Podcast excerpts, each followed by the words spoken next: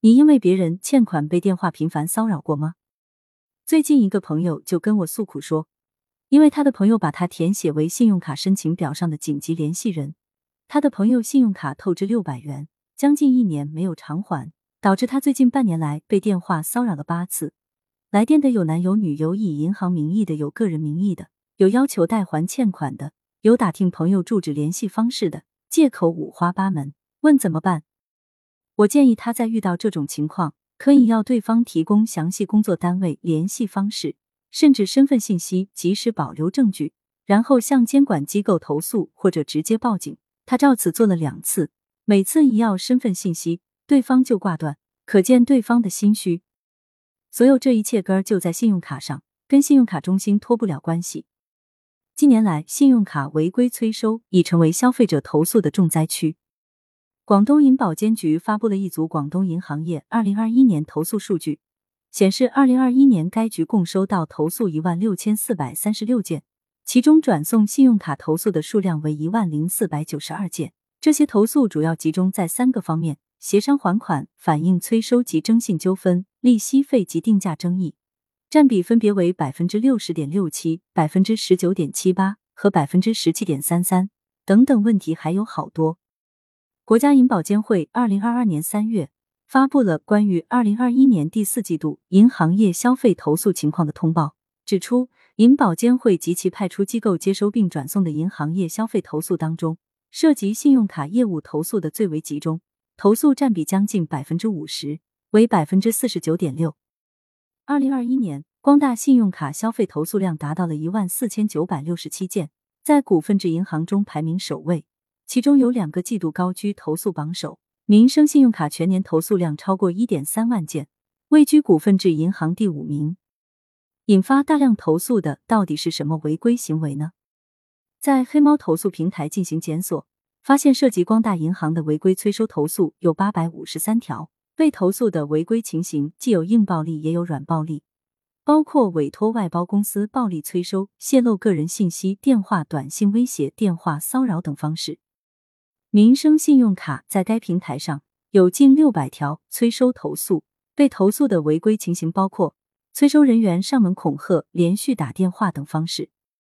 二零二二年六月二日，中国银行保险监督管理委员会北京监管局（以下简称北京银保监局）连开两张罚单。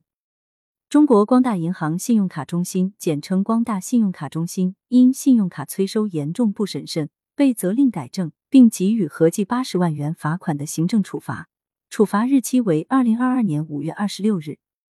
同一天，中国民生银行信用卡中心（简称民生信用卡中心）因相同的违规事由收到相同的罚单。当然了，有同样问题的远远不止这两家，只不过这两难兄难弟问题比较突出而已。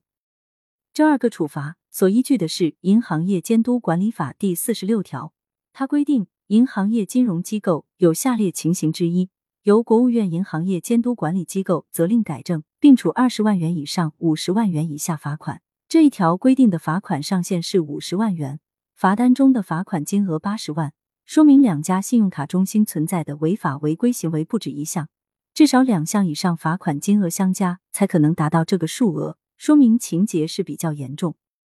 二零二二年一月一日开始执行的一个指引叫做《信用卡催收做指引试行》，是中国银行业协会下发的。标明试行字样的就表示，它还会在将来运行某一段时间之后再做进一步的完善。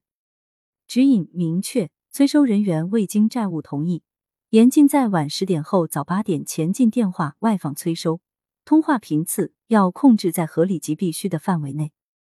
指引要求。严禁对与债务无关的第三进行催收或骚扰，联系第三不得透露债务的详细欠款信息和欠款金额。前面提到的我的朋友被电话骚扰，自称某银行信用卡中心的工作人员就违反了这一条，告诉他说你朋友的欠款已经累积到将近两千元了，反映出某国有大型的信用卡中心在这点上做的也很不规范。回到指引要求上来。联系第三不得透露债务的详细欠款信息和欠款金额，但可询问债务的联系信息，或请其代为转告债务与银行联系。当第三明确要求不得联系时，经确认其为无关第三，则催收原因限制后续联系为就是明确告诉对方以后不要再打过类似电话来了。二零二二年五月十九日，银保监会发布了《银行保险机构消费者权益保护管理办法》征求意见稿，对催收行为做了禁止性规定，不得存在未经法定程序或消费者同意，向不具有偿债义务人员告知具体债务信息和个人敏感信息，冒用行政机关、司法机关等名义实施催收。采取暴力、恐吓、欺诈、威胁等不正当手段，采用其他违法违规和违背公序良俗的手段进行催收。这里边欺诈和违背公序良俗的手段比较隐蔽，容易上当。对方说：“我找某某有急事，有难事急需他的帮助，你帮我找到他，或者说你先帮他还上。”心软的人可能就不会拒绝。催收机构给借款人亲戚朋友打电话和发短信。恶意骚扰等催收行为属于软暴力催收，是监管部门明确禁止的违法行为。日常生活中还是要擦亮眼睛，让生活过得充实美好，不受困扰，不落圈套。祝你能开开心心，每天有一个好心情。今天就到这儿，下期接着聊。如果你点了关注订阅的话，下期就可以很快找到我了。下回见。